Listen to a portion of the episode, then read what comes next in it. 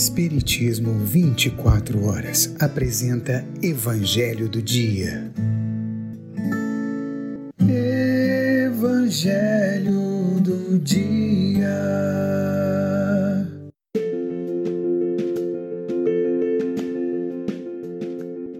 Olá, meus queridos amigos, minhas queridas amigas, meus amados irmãos, minhas amadas irmãs. Sejam mais uma vez muito bem-vindos. Meu nome é Uriel Santos e mais uma vez eu convido a todos aqui a embarcarem junto comigo neste trem do conhecimento, neste estudo sistematizado de o Evangelho segundo o Espiritismo. Vamos juntos?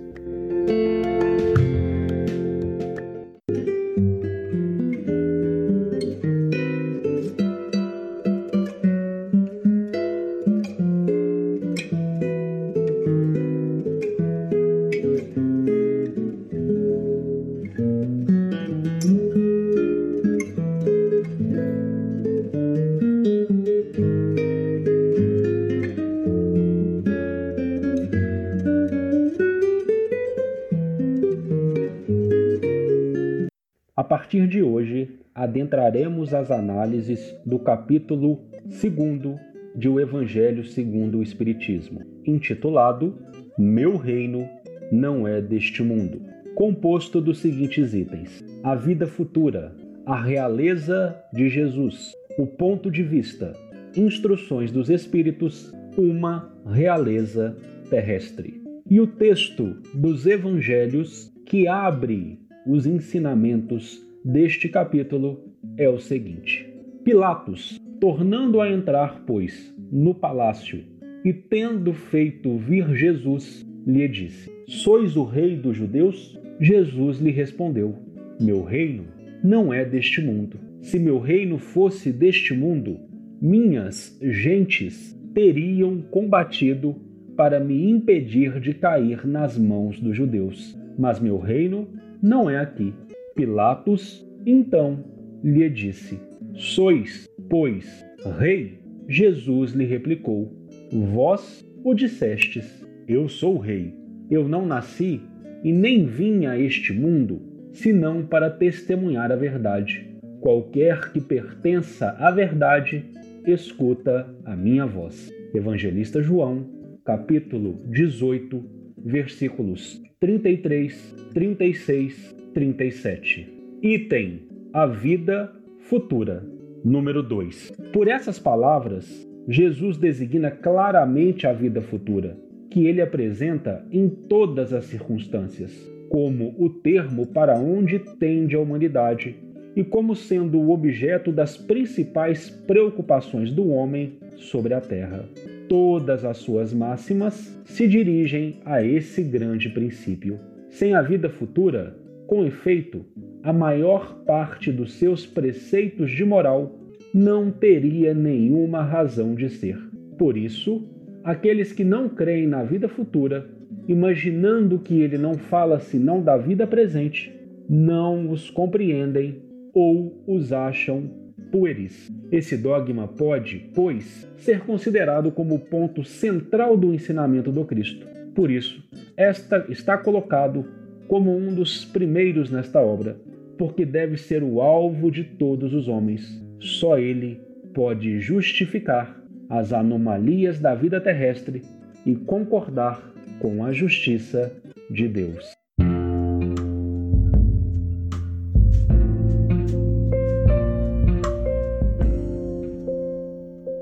Meus queridos amigos, minhas queridas amigas, meus amados irmãos, minhas amadas irmãs, começaremos cada vez mais a perceber as notas consoladoras inerentes à doutrina dos Espíritos ao alargar, ao ampliar a nossa compreensão e o nosso entendimento sobre o Evangelho de nosso Senhor Jesus Cristo. A vida futura é ponto principal, capital, fundamental em seu ensinamento. Sem este preceito, a maior parte dos dizeres de moral elevada trazidos e vivenciados pelo Cristo não teria nenhuma razão de ser.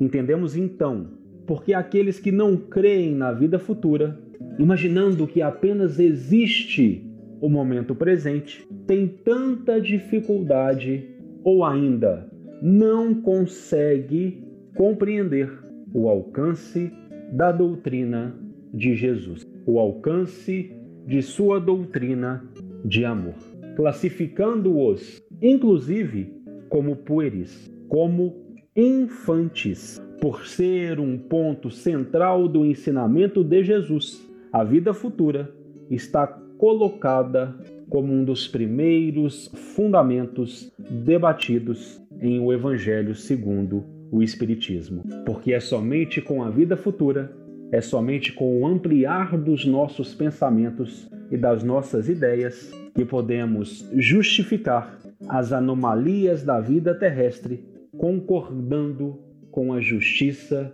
de Deus, que é um Pai soberanamente justo e bom.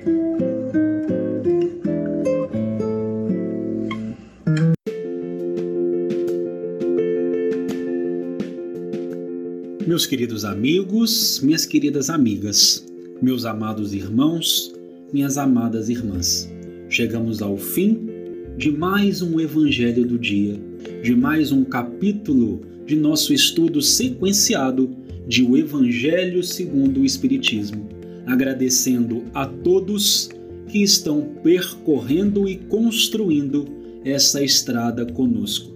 E lembrando também a você que perdeu algum de nossos momentos, todos estão disponíveis desde o princípio em nosso canal no Spotify Espiritismo 24 horas.